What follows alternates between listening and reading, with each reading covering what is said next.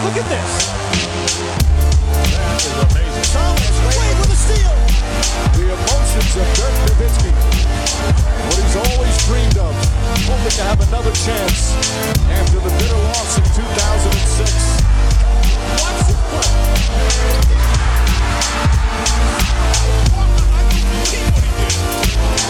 That is amazing.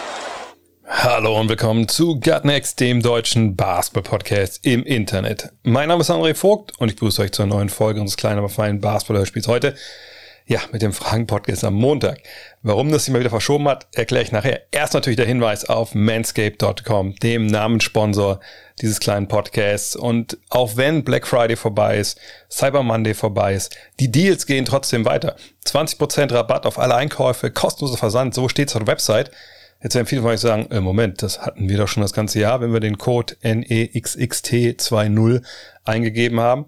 Ja, da seht ihr mal, wie gut ihr das hier habt. Also hier ist jedes Jahr, jeden Tag im Jahr, sollte ich sagen, ist Weihnachten mit dem Code, äh, den ihr von Next bekommt. Fakt ist, ihr kriegt einen super Deal da weiterhin nach wie vor. Wäre auch schön, wenn ihr den Code, wenn ihr da einkauft, Next 20 eingebt, weil dann wissen die Kollegen bei Manscaped natürlich, äh, wo ihr herkommt. Und was gibt's da zu kaufen? Ich denke mal, die Älteren von euch werden sich erinnern.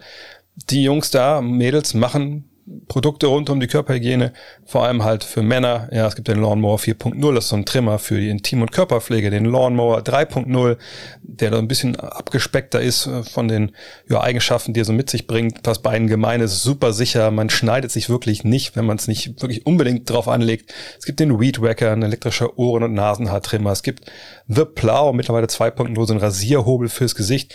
The Shears 2.0, so ein Nagels, das habe ich jetzt auch echt mal öfter ausprobiert, richtig gut.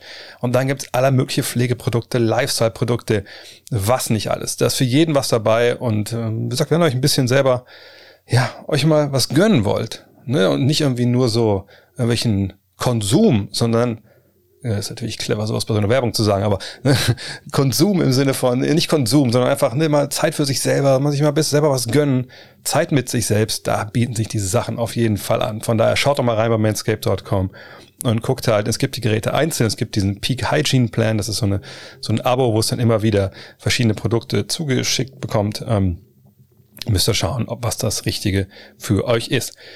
Das Richtige für mich am Samstag war, und deswegen sitzen wir heute hier am Montag zusammen, dass ich zum zahnärztlichen Notdienst musste, was jetzt wirklich kein Spaß war. Ähm, wer schon mal hatte, wird wissen, wie kacke das ist, wenn man so eine Zahnwurzel Entzündung hat. Hatte ich ähm, aus heiterem Himmel Dementsprechend ging es mir auch am Samstag, äh, nachdem ich da so ein bisschen notdürftig versorgt wurde. Vielen, vielen Dank nochmal an die äh, Praxis, die trotz, äh, obwohl die, die, äh, die Notfallstunde vorbei war, mich trotzdem noch mit drangenommen hat.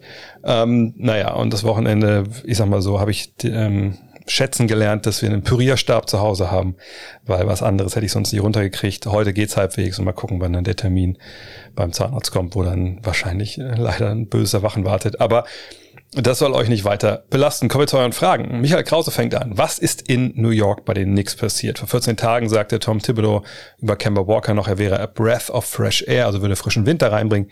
Jetzt ist er komplett aus der Rotation raus und das wirkt auch unumkehrbar. Ja, ich denke, das ist auch unumkehrbar. Ich habe ja am Samstag auch ein Spiel in Knicks gegen Denver kommentiert und da hat man gesehen, tja, dass jetzt nur mit der Herausnahme von Kemba Walker durchaus nicht alles wieder gut ist bei den New York Knicks. Das war ein Auftritt gegen Denver, die ja selber sehr ersatzgeschwächt waren, ähm, der einen so ein bisschen, zumindest mich, ratlos zurückgelassen hat, weil da war halt wenig bis gar nichts davon zu sehen, was die Knicks vergangenes Jahr vor allem natürlich ausgezeichnet hat im ersten Jahr unter Thibodeau. Ne, dieser unbedingte Siegeswille, diese Detailverliebtheit in der Defensive, dieses, wir machen weniger Fehler als du, wenn du uns schlagen willst, dann musst du schon echt dein Potenzial voll ausschöpfen. All das war nicht zu sehen. Und für meine Begriffe kann das natürlich nicht nur an Kemba Walker gelegen haben. Ähm, Thibodeau selber hat gesagt, naja, ich möchte, dass wir ein bisschen größer sind am Point of Attack, also da, ne, wo der Dribbler angegriffen wird defensiv, da möchten wir ein bisschen mehr Länge haben. Deswegen ist Alec Burks in die erste Fünf gerückt, was ja auch eine nachvollziehbare Idee ist. Nur das erklärt nicht die Geschichten, die dann passieren, wenn der Ball auch mal gepasst wird im Angriff. Und das kommt ja relativ häufig vor. Es ist ja nicht so gewesen, dass wann immer Kemba Walker auf dem Feld stand, äh, er da bereitwillig eine Penetration abgegeben hat und danach wussten die Knicks nicht mehr, wie sie verteidigen sollen, sondern Da sind einfach viele, viele Fehler passiert in der Vergangenheit, auch jetzt wieder gegen Denver. Und das sieht stellenweise nicht aus wie ein Team von Tom Thibodeau. Und das sieht auch stellenweise aus, als wenn das Team, also ich will nicht sagen interne Probleme, dass sie sich nicht mögen oder so, das, das kann ich nicht beurteilen. Aber wenn man sieht, wie sie spielen, dann denkt man so, hm, also ist das wirklich eine Mannschaft, die total dafür brennt, was sie da momentan machen. Äh, in der Partie vor dem Spiel gegen Denver gab es ja, also gegen die Bulls in der ersten Halbzeit auch, also wirklich, das war ja desaströs, was sie da gemacht haben. Da gab es dann vor der Halbzeit so eine ziemlich laute Aussprache auf dem Feld von Yvonne Fournier und Jules Randall, wo Fournier dann im dritten Viertel auf einmal ganz anders aufgetreten ist und wie ausgewechselt gespielt hat. Jetzt werden solche Sachen natürlich oft überbewertet, aber das fand ich schon auch bemerkenswert, so ein Ausbruch so in der Öffentlichkeit. Äh, beidem danach natürlich gesagt, hey, wir sagen das, was zu sagen ist und gucken uns dann die Augen und dann ist es wieder gut. Das stimmt ja auch. Aber wenn man jetzt Kemba Walker zum Sündenbock machen will für das, was da momentan in New York passiert, dass man hinter den Erwartungen zurückbleibt, muss man ganz klar sagen, das ist der falsche Ansatz. Da ist viel, viel mehr im Argen. Und jetzt muss man sich natürlich fragen, was ist denn noch im Argen? Die zweite Fünf hat in den Partien jetzt bisher regelmäßig irgendwie nochmal die Kohlen aus dem Feuer gerissen. Oftmals aber hat es auch nicht gereicht. Die erste Fünf war ein Desaster. Wie, wie können sie jetzt dahin kommen, wo sie vergangenes Jahr waren. Und das, glaube ich, ist extrem schwer. Wenn wir überlegen, ne, die beiden Neuzugänge des Sommers waren eben Kemba Walker und Fournier. Fournier, ja, zuletzt hat er mal funktioniert, aber generell muss man sagen, übers Jahr gesehen, ist das jetzt auch nicht unbedingt ein Plus, was er bringt. Und ich habe so ein bisschen das Gefühl, dass das, dass der ganze Kader irgendwie so ein, so ein halben Level, obwohl das ist falsch, nicht der ganze Kader, aber irgendwie so Schlüsselspieler, auch Randall, ne, agieren irgendwie ein halbes Level unter dem, was sie vergangenes Jahr gezeigt haben ist da irgendwie eine gewisse Müdigkeit schon zu erkennen gegenüber ne, dem Coach? Keine Ahnung. Ich will auch gar nicht spekulieren. Fakt ist halt nur, sie haben nicht diesen Spirit momentan, den sie zeigen, zeigen nicht diesen Einsatz und eben auch nicht diese taktische Finesse in der Verteidigung, die vergangenes Jahr da war. Und ähm, von daher bin ich, bin ich gespannt. Ich glaube, die Knicks könnten wirklich ein Team sein, was jetzt ab dem 15.12. mal ein bisschen mehr rumtelefoniert. Leon Rose, der Manager dort, ähm, ist ja ein ehemaliger Agent, der hat sicherlich Telefonnummer von allen wichtigen Leuten. Und dass man mal schaut, ob man irgendwie diesen Kader noch mal ein bisschen, ja, ein bisschen verändert. Fragt sich halt, wie will man das nachhaltig in dem Sinne tun, dass man besser ist als vorher. Und da muss ich sagen, fehlen mir so ein bisschen, oder fehlt mir ein bisschen die äh, Fantasie. Denn wenn wir mal schauen, wer da eigentlich momentan Geld verdient, und das ist ja immer der Punkt, du musst ja heute haben die Geld verdienen, damit du die traden kannst für andere Leute, die Geld verdienen, die gut sind. Es sei denn, man findet irgendwie ein, irgendein Bargain, irgendein Sonderangebot irgendwo, aber solche Spieler gibt's ja eigentlich kaum. Dann, dann fehlt mir wirklich die Fantasie bei den äh, Knicks, da jemand zu finden, der anderswo Begehrlichkeiten wecken würde, den man nicht selber braucht. Randall ist der Topverdiener. Das ist der Abo All-Star, der zuletzt auch wieder besser gespielt hat. Fournier haben wir gerade schon, habe ich gerade schon skizziert, dass das nicht so gut läuft. Und das ist aber der Mann, der am zweitmeisten Geld verdient. Und zwar 17 Millionen, 18, 19 in den nächsten drei Jahren. Dann hat er eine Spieler, nee, da gibt es eine Teamoption auf das vierte Jahr von nochmal 19 Millionen. Derrick Rose, Alec Burks, Nerlens Noel, das sind halt alles Jungs, glaube ich, die man selber braucht. Und selbst jetzt zu sagen, okay, Walker mit seinen knapp 9 Millionen, den packt man zusammen mit einem von, von den genannten Veteranen, dann kriegt man einen richtig guten Mann. Der, wer soll dieser Mann sein? Also das, ich weiß nicht, da fehlt mir echt so, ich, ich, ich weiß nicht, ich, ich sehe da jetzt auch keinen Deal, der mir irgendwie einfällt. Und dann, wenn man in die zweite Reihe geht, Obi Toppin wird man jetzt behalten wollen. Der spielt richtig gut dieses Jahr. Uh, Emmanuel Quigley, das sind ja einfach Jungs, ähm, Mitchell Robinson, die gehören zur Zukunft. Von daher, ich bin gespannt, was in New York passiert. Äh, ich glaube, so langsam wird da der Blätterwald auch ein bisschen unruhig und dann wird vielleicht auch James Dolan um, äh, unruhig. Mal abwarten, was da passiert. Axel Schweiß fragt, wohin mit Kemba Walker? Kann er irgendeinem Team noch was bringen? Ja, klar. Also bei Walker muss man ganz klar sagen, dass wenn man ihn sich holt, man natürlich auch eigentlich weiß, wen man da einkauft. Ne, das ist natürlich ein kleiner Point Guard, der jetzt Ü30 ist, der eine Geschichte von Knieverletzungen hat, der dir sicherlich defensiv nicht das oberste Niveau einbringt auf seiner Position, aber, und das haben wir auch gesehen, der dieses Jahr exzellent seinen Dreier trifft mit 41 Prozent, der nochmal ein paar Assists spielen kann. Aber im Endeffekt, so alles Richtung Korb geht, ist ein bisschen fragwürdig. Ne? Defensiv ist das fragwürdig. Aber von der Bank, und das ist, glaube ich, wirklich die Rolle, die er spielen sollte, obwohl er dieses Jahr alle 18 Partien, die er auf dem Feld schon noch gestartet ist, von der Bank ist das eine Waffe, die du gerne mal einsetzen kannst. Frage ist dann natürlich so in Playoffs, ja, je nach Matchup ist es vielleicht ein bisschen, bisschen schwierig, weil er dann viel attackiert wird. Aber bis du da bist, kann er dir auf jeden Fall helfen, kann er jedem Team helfen. Und selbst in den Playoffs, je nachdem, was das Matchup halt dann hergibt, kann man auch sich gut vorstellen, dass er trotzdem noch seine Minuten bekommt. Und für das Geld, was er verdient, 8, 9 Millionen, das ist gar kein Thema. Also da, wenn er morgen ähm, aus dem Vertrag rausgekauft werden würde, ne, einfach auf dem Waiver Wire wäre, dann würden sich 29 Teams erkundigen, ob das nicht Sinn macht. So. Und ähm, man muss sich einfach bei ihm von der Vorstellung verabschieden, dass es halt ein Starter ist, der so sich im Dunstkreis des All-Star Games bewegt. Das wird er nicht mehr sein, denke ich, nach seinen Verletzungen. Aber ein guter Rollenspieler, so ein bisschen Jeff Teague mäßig, da tue ich wahrscheinlich jetzt Kemba Walker ein bisschen Unrecht sogar, äh, also besser als Jeff Teague. Die Rolle stelle ich mir super für ihn vor. Und ich kann mir auch vorstellen, dass es, wenn es jetzt nicht Interesse gibt für einen Trade, dass es dann da relativ, relativ schnell ist vielleicht falsch, weil ich glaube schon, dass sie nix, wenn sie jetzt denken, sie, sie wollen ihn nicht mehr weiter beschäftigen, dass sie ihn nicht einfach aus dem Vertrag rauskaufen, sondern dass sie schon warten werden bis zur Trade Deadline und dann, wenn sie nicht traden können, dann halt aus dem Vertrag rauskaufen. Äh, aber sobald das passiert, hat Kemba Walker einen 0, nichts neuen Arbeitgeber, da bin ich mir sicher. Und vielleicht sind es ja die Mavs, so wie Innenrist 6 hier fragt. Sollte Goran Dragic nicht zu den Mavericks kommen, wäre dann Kemba Walker niemand für die Mavs. Naja, ich glaube nicht, dass eine Traumbesetzung wäre, wenn ich ehrlich bin, weil Stand jetzt ist Jalen Brunson ja ein klar besserer Spieler. Und ähm, ich weiß eben nicht, wie sinnvoll das ist, wenn du dir in, in die Truppe ja, einen Point Guard reinholst, der eben so äh, anfällig ist auf der Eins, ne, defensiv. Ähm, ich, ich meine, das mit Dragic, ne, das haben wir jetzt ja schon seit Monaten irgendwie hier immer mal wieder thematisiert. Wer weiß, ob das kommt oder nicht. Momentan ist er ja glaube ich, in Slowenien äh, offiziell aus einem persönlichen Grund. Kann auch sein. Ne? Gibt auch viele, die sagen, ja gut, der ist schon einfach, sitzt jetzt seine Zeit da ab, bis der Trade kommt oder der Buyout. Ich glaube, Walker auch, könnte auch Dallas helfen, so ist es nicht. Aber ich glaube, das würde eher so ein paar Probleme, die die Mavs haben, nochmal verstärken. Und es wäre jetzt nicht unbedingt die, die Top-Verpflichtung. Aber ne, er ist zumindest jemand, der dir Buckets holen kann, der die Dreier trifft und auch mal den Ball weiterspielen. Aber ich, ich, ich glaube, wenn ich jetzt der Entscheider der Mavs wäre, würde ich da wahrscheinlich eher nicht zugreifen, wenn ich ehrlich bin.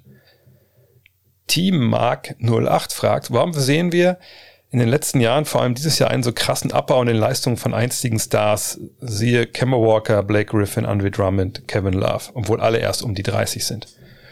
Hm, gut, die, die schnelle Antwort ist ja relativ, glaube ich, klar. Verletzung.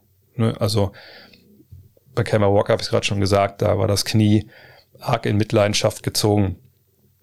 Hm, und das hat man ja auch direkt gesehen, eigentlich auch bei ihm. Wenn wir bei ähm, Blake Griffin sind, dann ist es ganz ähnlich. Auch da muss man sagen, das ist ja auch nicht das erste äh, Mal gewesen, ne? wenn wir uns überlegen, er setzt ja sein Rookie-Jahr auch aus mit dieser, mit diesem Patellasehnenbruch war es, glaube ich. Ähm, gut, eigentlich eine Verletzung, die du danach noch großartig mit dir rumschleppst, aber ne, immerhin hat ein ganzes Jahr verpasst.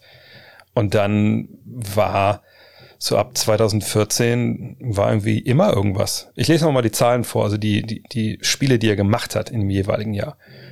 14, 15 waren es 67, im Jahr drauf 35, dann 61, dann 58, dann 75, dann, das war dann Covid, glaube ich, eine 18, letztes Jahr waren es 46, das war aber auch eine besondere Umstände und dieses Jahr sind es bisher 17. Aber ne, genau diese Zeit, als er noch aufhört, All-Star zu sein, ähm, da war jedes Jahr irgendwas. So. Und gerade bei Spielern, die ein bisschen größer sind, ne, die auch ein bisschen ähm, mehr springen, so ne, ein bisschen schwerer auch sind, wenn da was am Knie ist, und das mal öfter vorkommt, dann kann man eigentlich die Uhr noch stellen, dass da die Saison nicht ewig laufen wird. Ähm, und das ist, glaube ich, dann die Erklärung bei den beiden. Wen haben wir noch die Liste gehabt? Kevin Love. Ja, bei Kevin Love auch da. Ich glaube, da muss man auch jetzt gar nicht lange suchen. Wie oft war der denn wirklich überhaupt mal gesund die letzten Jahre? Also wirklich nachhaltig gesund. Wenn wir uns das mal anschauen, dann sehen wir eigentlich, dass er seit 2015, 16 und davor hat er auch Jahre gehabt, wo er nur 18 und nur 55 Spiele gemacht hat, aber seit 2015, 16, 60, 59, 22, 56, 25, 16, wie gesagt, da sind auch die Covid-Jahre dabei. Aber da ist, da war jedes Jahr irgendeine Verletzung. Bei ihm eigentlich, glaube ich, jedes Jahr auch was anderes, aber halt immer mal wieder was. Und bei Love, ich, ich würde gar nicht sagen, dass der momentan irgendwie äh, in seinen Leistungen so wirklich komplett äh, runtergefallen ist, sondern der hat in Minnesota früh den Alleinunterhalter gegeben, ja, dass man ja wahnwitzige Double-Doubles hier da aufgelegt hat. Dann kommt er nach Cleveland und spielt da so ein bisschen die Chris Bosch-Rolle, sprich, ne, er war derjenige, der seine Statistiken da geopfert hat für, ne, während LeBron und Kyrie ihr Ding gemacht haben. Dann ist er auf einmal äh, alleine da und, und macht sein Ding.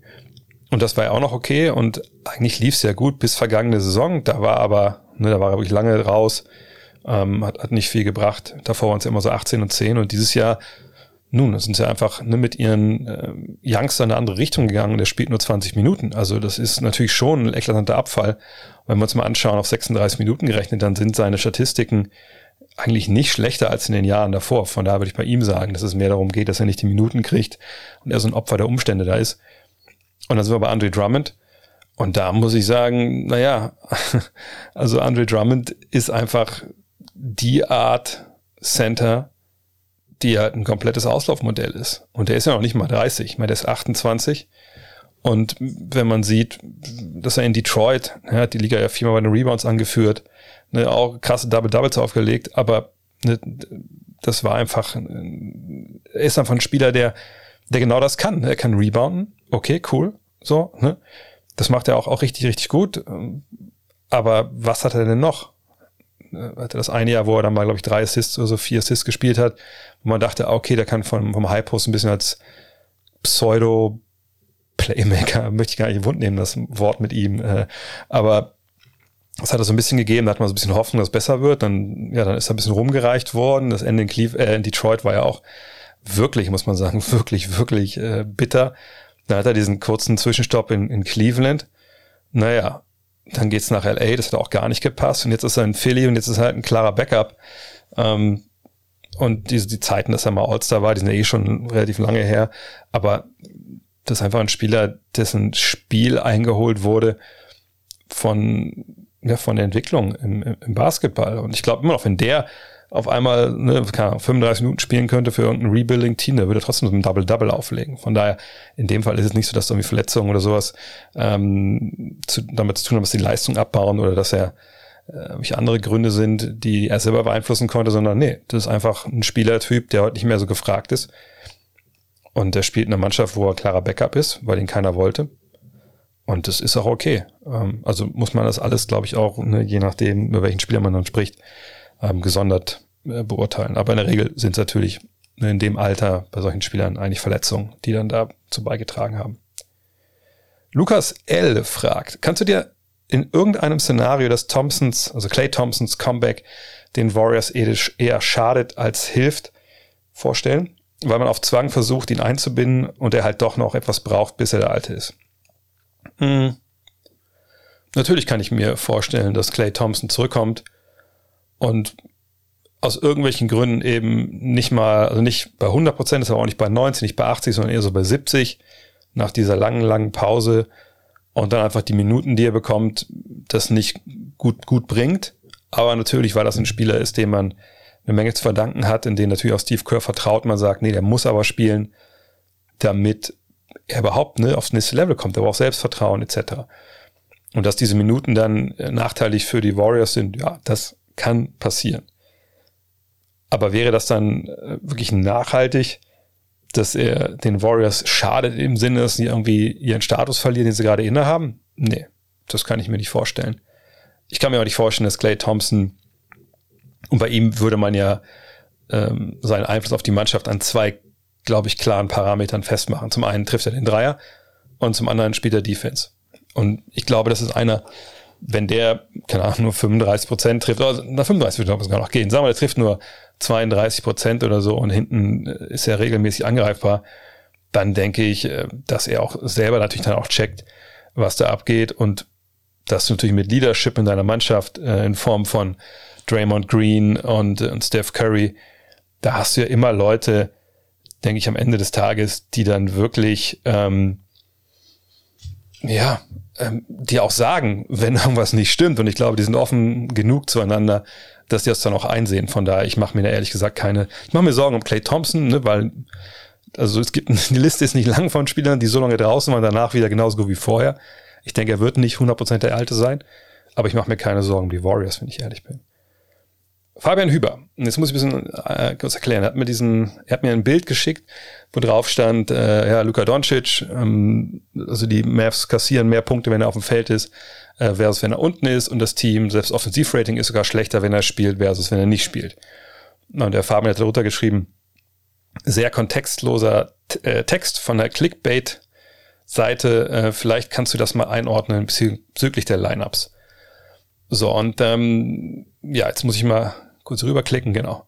Also es ist wirklich so, wenn wir uns mal angucken, wie das momentan läuft bei Luka Doncic, dann sehen wir, und da geht man ja in der Regel zu diesen On-Off-Statistiken, hm, da sehen wir folgendes, ne, auf 100 Ballbesitze gerechnet ist es momentan so, dass die Dallas Mavericks 0,4 Punkte mehr machen, wenn er auf der Bank sitzt, versus wenn er halt spielt. Und äh, wenn er auf dem Feld ist, bekommen sie 9,9 Punkte auf 100 Ballbesitze mehr rein, als wenn er auf der Bank sitzt. So und ähm, wenn man schaut, das Defensivrating, das sie haben, wenn er sitzt, ist bei 104,1. Damit wären die Mavs, ich glaube, Dritter in der NBA momentan mit dem Offensivrating von 114. Ja, sind sie ziemlich weit hinten. Ähm, das Offensivrating, wie gesagt, das sind 0,4 Punkte, das ist ja ungefähr gleich. So, und ne, die Frage jetzt äh, ist hier natürlich, so, wie ordnen wir das eigentlich ein? Also wie müssen wir damit umgehen?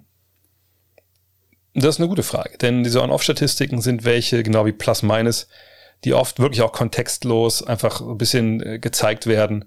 Und ich glaube, heute kam auch eine Frage irgendwie rein, glaube ich, zu Santi Aldama, wo irgendwie stand, ja, der hat jetzt ein Plus-Minus aufgelegt von 52.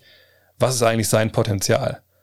Wo ich denke, ja, also nein, also eine Plus-Minus-Geschichte, das gibt es einfach nicht her, dass man, also dass man da aufs Potenzial irgendwie schließt von einem Spieler. Aber Plus-Minus kennt ja meine Meinung, oder kennt nicht Meinung, sondern meine Analyse, was es aussagt und was nicht.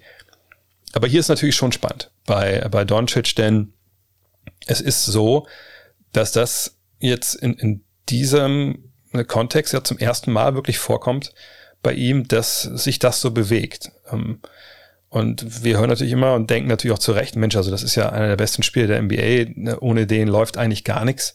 Bei den äh, Mavs, dann sieht man diese Zahlen und man denkt, hups, das ist aber, Moment mal, das, so soll es eigentlich ja nicht sein.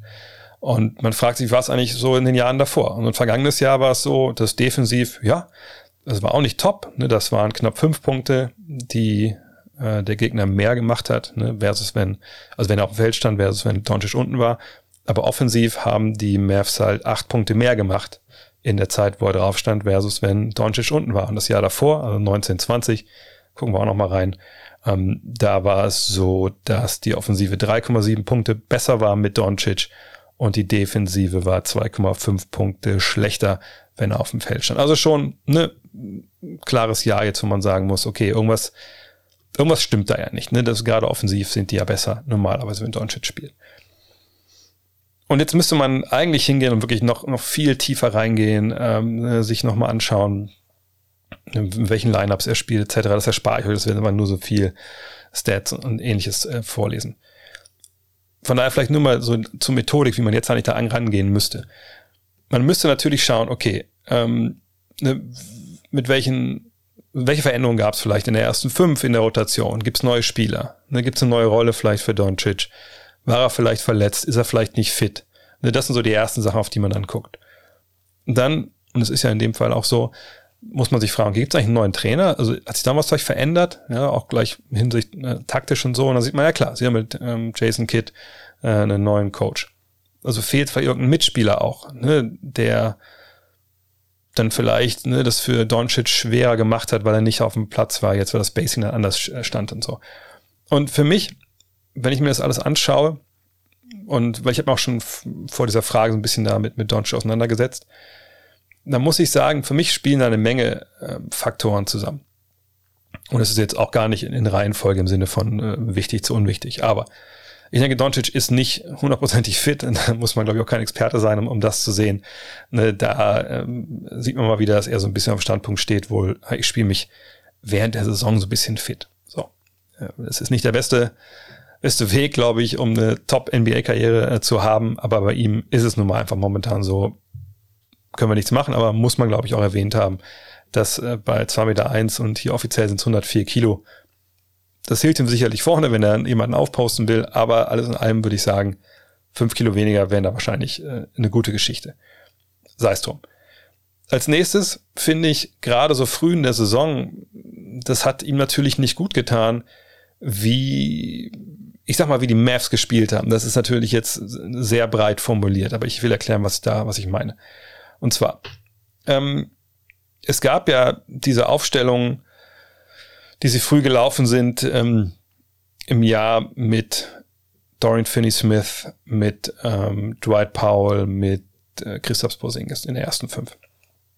So, und das war ja, glaube ich, auch in einem Vakuum erstmal eine okay Idee. Na, ich meine, ihr kennt meine Meinung äh, zur Diskussion Paul oder Kleber, ne, das erspare ich euch jetzt auch. Aber ähm, was bei diesen Lineups, die da gespielt haben, gerade in den ersten fünf, ein Problem war, war halt, dass Dorian Finney-Smith zu Beginn der äh, Saison überhaupt keine Dreier getroffen hat. Mittlerweile hat sich das äh, gebessert, wenn ich mich richtig erinnere, und der wirft eigentlich eigentlich ganz gut. Aber zu Beginn standen mit ihm und mit Paul eigentlich zwei Non-Shooter auf dem Platz. So und das sag mal so, normal, wenn irgendein Spieler, der einen guten Ruf hat als Dreierschütz, wenn der zu Saisonbeginn da vielleicht ein bisschen Probleme hat, naja, dann man geht trotzdem noch hin und, und deckt den trotzdem. So ist es nicht. Und eigentlich war es ja auch so, dass äh, Dorian Finney-Smith ne, vor zwei Jahren angefangen hat, mit knapp 38 Prozent das gut zu machen, vergangenes Jahr knapp 40 Prozent und eigentlich auch vielleicht den Ruf sich langsam aufgebaut hätte als richtig guter Schütze. Das Problem ist halt aber, ne, er war ja vorher so ein schlechter Schütze, dass sich dieser Ruf wahrscheinlich noch nicht wirklich manifestiert hatte. Und als er dann in die Saison reingekommen ist und im ersten Monat in sechs Spielen nur sechs von 32 Dreiern getroffen, also 18,8 Prozent, da haben die Gegner gesagt, okay, vielleicht äh, ist die Magie auch wieder verflogen, den lassen wir mal stehen. Und Dwight Powell äh, sowieso. Und dann, ja, war einfach der Platz weg bei ähm, Doncic. Dann bin ich ehrlich, war ich kein Fan von diesen Aufstellungen, wo zwei Big Men, ja, je nachdem, wie man, wie sie jetzt, jetzt gelaufen wird, also diese Horns-Aufstellung, wie man so oftmals sagt, dass die beiden Big Men oben stehen und kann sich Doncic dann aussuchen, nimmt er beide Blöcke mit, so als Staggered Screens, ähm, nimmt er eine richtige Horns-Aufstellung. Dass das für meine Begriffe exorbitant schlecht immer aufgelöst wurde. Dass der, die Defense eigentlich einen riesen Luxus hatte, wenn sie das gelaufen sind, dass im Endeffekt zwei Verteidiger vor Doncic stehen bleiben konnten ohne dass das dann durch einen schnellen Dreier von wem denn? Von, von Paul. Man konnte sogar noch, wenn Dorian Finney-Smith die Weak Side stand, auch einen dritten Mann reinziehen. Das wurde alles dann so zugestellt, dass das Spacing, was Luka Doncic natürlich braucht für das, was er eigentlich macht, das war einfach nicht da. Ne? Porzingis hat keinen guten Songstart gehabt, der wurde dann auch wieder öfter dann mal so in Low Post gestellt und so. Und es sind auch noch mal natürlich für Doncic die Sache nicht unbedingt leichter gemacht. War das anders, wenn er nicht auf dem Feld war? Ähm, ich sag mal so, es war ja nicht nur so, dass jetzt man die erste fünf genommen hat, man nimmt jetzt Doncic raus, man packt Brunson rein und diese Lineup funktioniert auf einmal exorbitant besser. So war es ja nicht, sondern ne, man wechselt dann ja auch relativ schnell vielleicht zwei, drei Spieler aus und in der zweiten fünf ist, ich, ein bisschen jetzt Augentest und ich habe nicht alle Daten mir angeschaut, aber ich hatte schon das Gefühl früh in der Saison, dass gerade die zweite fünf, in der alles besser funktioniert hat, weil du mit Brunson und Kleber halt zwei Jungs hattest, die einfach das super gemacht haben, auch offensiv, sie das Ganze entzerrt haben und einfach mit einer Aufstellung gespielt haben, wo eben nicht zweimal auf dem Feld standen, wo die nicht werfen konnten. So, und das war dann halt viel leichter. Es hat auch Brunson das Leben leichter gemacht. Und so, glaube ich, kommen diese Zahlen momentan zustande bei äh, Luka Doncic. Ist es jetzt, wird es jetzt klar besser? Gut, das müssen wir noch ein bisschen abwarten natürlich. Ne? Da wäre es halt schön, wenn man auch mal so Splits hätte, was das Offensivrating angeht, für die Monate. Das äh, gibt's natürlich für, für die einzelnen Spieler, aber ähm, das bedeutet natürlich auch jetzt wieder ein bisschen schwierig, weil er so wieder verletzt war und so. Es ist ein schwieriger Fall. Fakt ist, er spielt nicht seinen besten Basketball. Das ist hart, wenn man sowas über jemanden sagt, der 25, 8 und 8 auflegt. Aber so ist es. Ne, er trifft 33 Prozent seiner Dreier. Ähm, er nimmt viele Würfe. Er trifft seine Freiwürfe nicht mal mit 70 Prozent momentan. Er leistet sich 4,6 Ballverluste, was ungefähr so ist wie vergangenes Jahr, aber trotzdem. Und wie gesagt, ne, die Mavs offensiv, das klickt noch nicht. Aber immerhin, ne, mit Dorian Finney-Smith hat man jemanden, der jetzt trifft, richtig super gut trifft. Äh, Kleber ist zurück, der auch zwischendurch da draußen war, da mit seiner Bauchmuskelgeschichte. Und von daher warten wir mal ab, was mit Doncic so im Januar ist, wie weit er da ist. Vielleicht ist er ein bisschen fitter dann, Ähm, vielleicht klickt's ja auch mal. Ich denke, die Mavs sind, oder er selber auch, es ist nicht so schlecht, wie es jetzt aussieht, aber er muss Feuer fangen. Da bin ich mir sicher, wenn diese Mavs eine Chance haben wollen auf ja, zweite Runde oder sogar mehr Richtung Playoffs. Aber bis dahin ist noch eine Menge äh, Basketball zu spielen. Und vielleicht ist wirklich so ein Fall, dass auch Jason Kidd erstmal sehen muss, was habe ich hier genau mit dieser Mannschaft.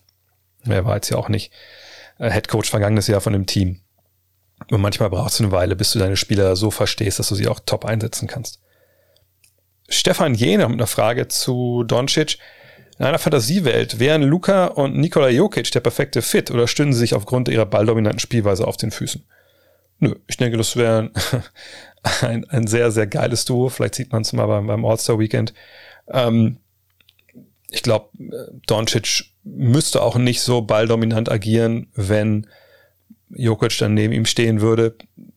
Da wäre es doppelt und dreifach wichtig, dass vielleicht ein bisschen fitter wäre, dass auch mal Katz laufen könnte, etc. pp.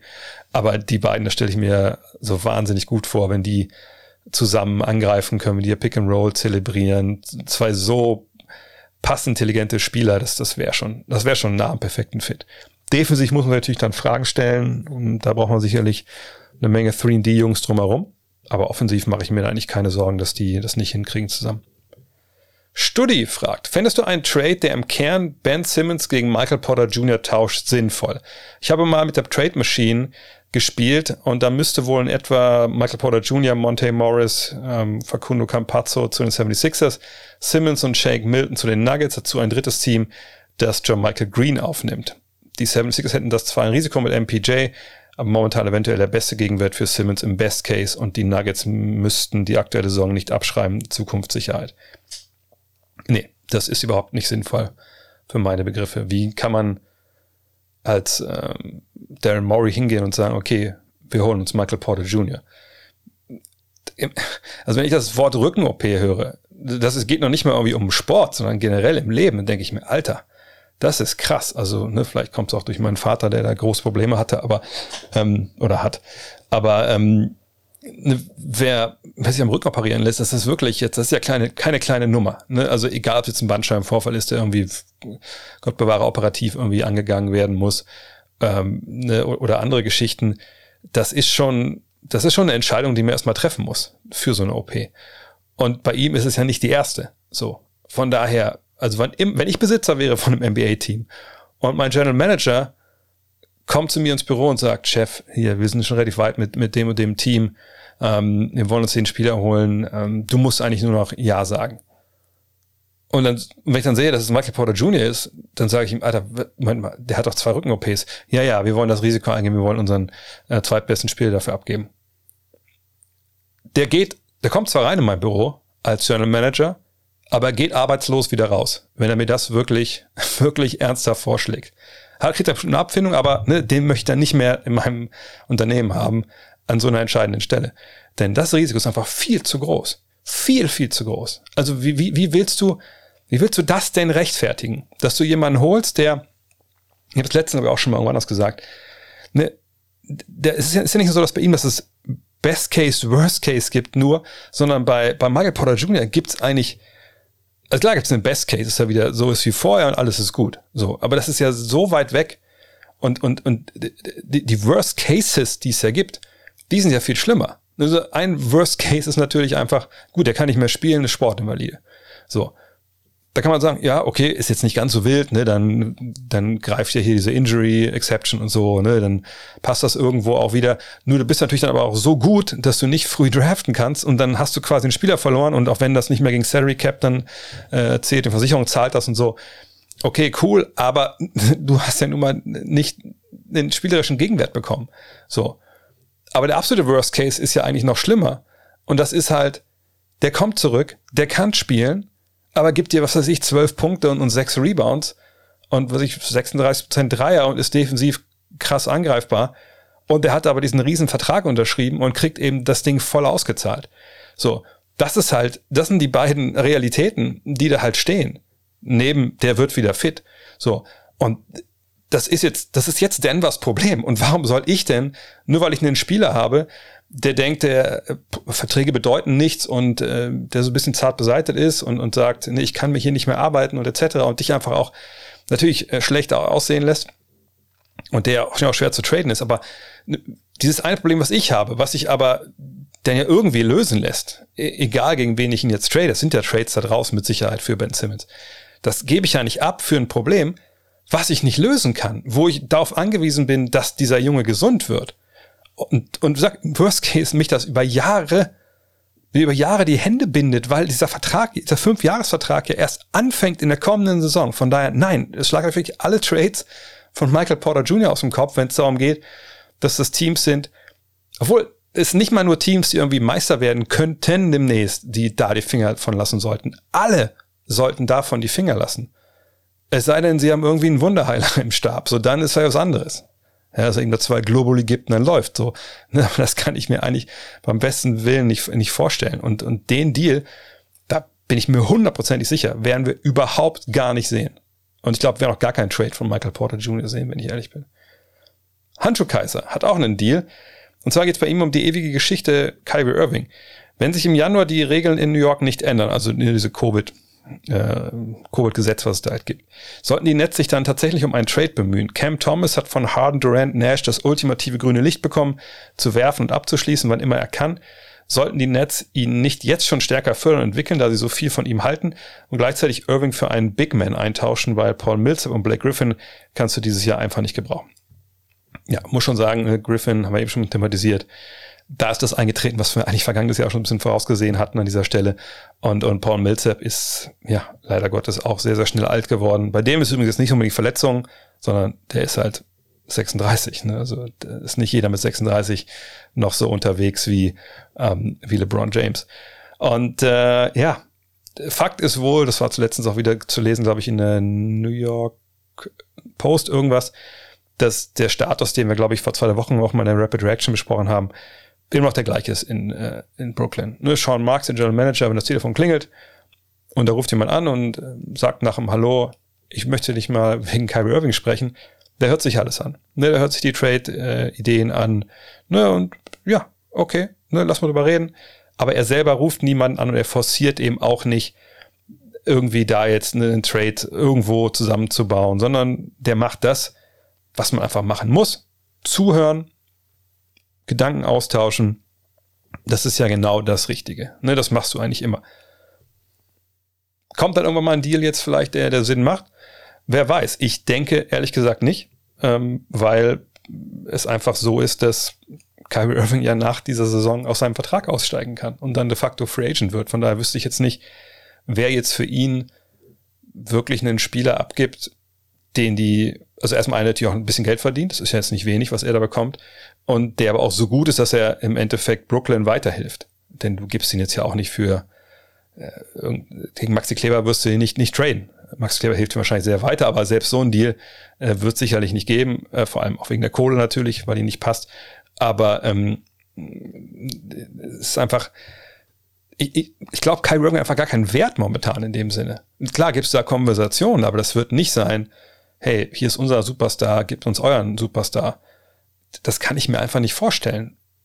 Ich glaube, jeder, der da anruft, ist opportunistisch und bietet vielleicht so ein, zwei Spieler, die natürlich die Netz gebrauchen können, die aber sicherlich beide keine Allstars sind, wenn es mal um zwei Spieler geht. Und man hofft so ein bisschen, hey, wir geben zwei Spieler ab, die wir zwar gebrauchen können und die uns weiterbringen, aber wenn wir Irving hierher holen, nur für ein Jahr, und wir überzeugen den, ne, wir sagen, hey, wir glauben an dich, dann bleibt er vielleicht das nächste Jahr auch noch da oder er unterschreibt direkt für vier Jahre und dann haben wir einen Superstar bekommen. So ist, glaube ich, die Denke auf der anderen Seite. Aber du willst natürlich trotzdem für sowas nicht, ne, also vielleicht einen jungen Spieler sogar abgeben, einen Star oder sowas. Das machst du ja nicht, sondern du willst irgendwie mit Rollenspielern, glaube ich, überzeugen, Netz, genau wie, wie es in der Frage auch steht. Hey, ihr braucht doch einen Big Man. Ey, ihr braucht doch noch 3D. Hier habt ihr davon was. Gebt uns doch euer Problem. Ihr kriegt die guten Jungs und wir gucken, ob wir Kyrie Irving zum Bleiben überreden. So könnte ich es mir eventuell dann doch vorstellen. Nur, das lässt ja vollkommen außer Acht, dass niemand weiß, was Kyrie Irving möchte. Wir wissen bis heute nicht, warum er sich nicht hat impfen lassen. Es sei denn, ich habe das verpasst, weil ich einfach jetzt irgendwie äh, solche News, was Kyrie Irving geht, ausblende. Ne, wir wissen nicht, wartet er äh, auf einen bestimmten Impfstoff oder ähm, lässt er sich jetzt irgendwie keine Ahnung, äh, lässt irgendwas beschwören äh, gegen Covid oder hat er generell jetzt keine Lust mehr auf Basketball, was ja auch sein kann. Er selber hat ja gesagt, nein, nein, ich höre nicht auf, ähm, die Leidenschaft brennt etc. Aber wir wissen es ja einfach nicht. Ein vergangenes Jahr hat er auch öfter gefehlt. Und es ist ja alles auch irgendwie sein gutes Recht und dann gibt es natürlich dann gewisse Sanktionen, Kohltechnisch so, das passt ja, das passt ja alles. Nur wie kann ich denn gegen ihn wirklich oder für ihn jetzt viel abgeben, wenn ich einfach nicht weiß, vielleicht will er auch gar nicht spielen dieses Jahr, weil er sagt, nee, ich bin schon so lange raus und irgendwie, nee, und ich habe es anders vorgestellt. Also das ist so äh, ein Minenfeld, dass ich denke, dass da im Endeffekt äh, nichts passieren wird. Während die Nets sich sicherlich umschauen nach Hilfe, auch gerade im Buyout-Markt. Klar. Ähm, ich denke, die Chancen, dass Millsap und Griffin auch vielleicht gar nicht die Saison beenden, ähm, also zumindest nicht bei den Nets, es ist auch gegeben, obwohl ich denke, dass sie schon wahrscheinlich irgendwie damit bis zum Ende dabei bleiben könnten. Aber äh, ein Trade von Kyrie Irving, da muss schon irgendwo anders, also da muss schon, da muss schon große Begehrlichkeiten da sein. Äh, oder ein sehr, sehr guter Draht zu Irving, dass man weiß, was der will. Ansonsten sehe ich das nicht. Marvin Mortensen fragt, in deiner letzten Rapid Reaction sprach ihr über den Rookie of the Year so far, also nach 20 Spielen. Was fehlt Franz Wagner noch, um mindestens in eine solche Diskussion mit aufgenommen zu werden? Also ich denke, er ist schon in der Diskussion. Ähm, allerdings äh, so ähnlich wie bei wem haben wir das denn besprochen gehabt? Ich weiß es gar nicht mehr. Also, ne, was ich mal meine ist, ne, es gibt die Diskussion für, für, die, für die engsten Teilnehmer, also für die zwei, drei, ne, die für jeden Awards in Frage kommen. Dann gibt's die erweiterte, ne, nochmal so um zwei, drei Spieler. Und da sehe ich Franz Wagner auf jeden Fall. Äh, gar keine Frage. Ich glaube, wir hatten auch kurz über ihn gesprochen, Len und ich. Äh, Len Werle war ja zu Gast. Ähm, für mich ist einfach, wenn ich Evan Mobley halt sehe, den ich ja gestern auch dann äh, kommentiert habe, ähm, dass ich einfach ein Spieler, der nicht nur ein solider, guter Rollenspieler werden kann, äh, 3D mit bisschen Handle, was ja, was ja Franz ist, sondern da, da sehe ich halt einen, also jetzt schon einen defensiven Star, wie gesagt, ich habe gestern die Namen Anthony Davis und Kevin Garnett in, in den Mund genommen, wenn es um Mobley geht. Und wenn ihr ein bisschen mich schon verfolgt hier, dann wisst ihr, dass sowas bei mir einfach echt selten ist. Und Mobley, aber da sage ich das mit voller Überzeugung. Von daher, Franz Wagner macht das unfassbar gut, diese Saison. Aber Evan Mobley ist einfach Talent, Generationstalent. Deswegen sehe ich ihn da jetzt auch klar vor Franz. Jonathan Gritschko fragt, denkst du, dass es da durch die Einführung des Play-In-Tournaments tendenziell weniger Verkäufer als Käufer auf dem Trademarkt geben wird? Mehr Teams haben zur Deadline noch Hoffnung, dass es doch noch für die Playoffs reicht, etc. Ja, das kann natürlich sein. Ist immer so ein bisschen die Frage, ja, ne, wie wertvoll ist denn dann diese Chance auf die Playoffs für das jeweilige Team? Was meine ich damit? Naja, wir haben Tanking ja immer noch nicht abgeschafft. Tanking gibt's jedes Jahr. Stichwort Oklahoma City momentan mal wieder. Wo ich mir echt frage, warum sagt da eigentlich keiner was gegen? Also Philly haben sie damals gekreuzigt über Jahre. Äh, und jetzt bei, bei OKC nehmen wir das alle so hin. Es, es kommt auch genau das, was ich halt auch schon vor ein paar Mal gesagt habe. Ne? Man sieht halt, glaube ich, bei Oklahoma City, und ich, ich reagiere jetzt nicht über auf dieses Spiel da gegen, gegen Memphis, sondern ähm, ne, man sieht halt da, für meine Griffe wieder, die einzigen Picks, die wirklich richtig geil werden können, sind halt die, ein, die eigenen. Und dementsprechend wird das auch gehandhabt. Und ähm, das ist auch okay, ne, solange das erlaubt ist und solange das äh, belohnt wird, ne, zumindest potenziell, dass man halt verliert, wird es das auch geben. Aber naja, egal. Jedenfalls, die Frage ist halt, ne, was ist das für, für manche Teams? Das ist wertvoller, ne, dann in die erste Runde äh, der Playoffs eventuell einzuziehen oder in Lottery zu kommen.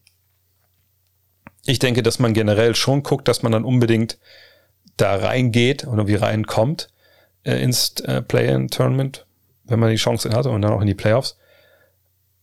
Aber ich, ich wüsste nicht, ist das jetzt generell dann äh, so merklich dann irgendwie ja, ne, dafür sorgt, dass man jetzt weniger Trades sieht oder so.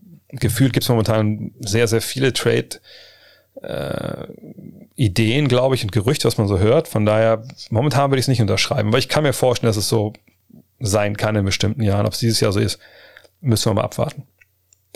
Nico Mentis fragt, das heißt, dass die restlichen NBA-Teams über die Strafen von den Bulls und Heat bezüglich der Sign Trades von Ball und Lowry nur lachen können. Wie wertest du die Strafen? Meinst du, sie hätten härter oder weniger hart bestraft gehört?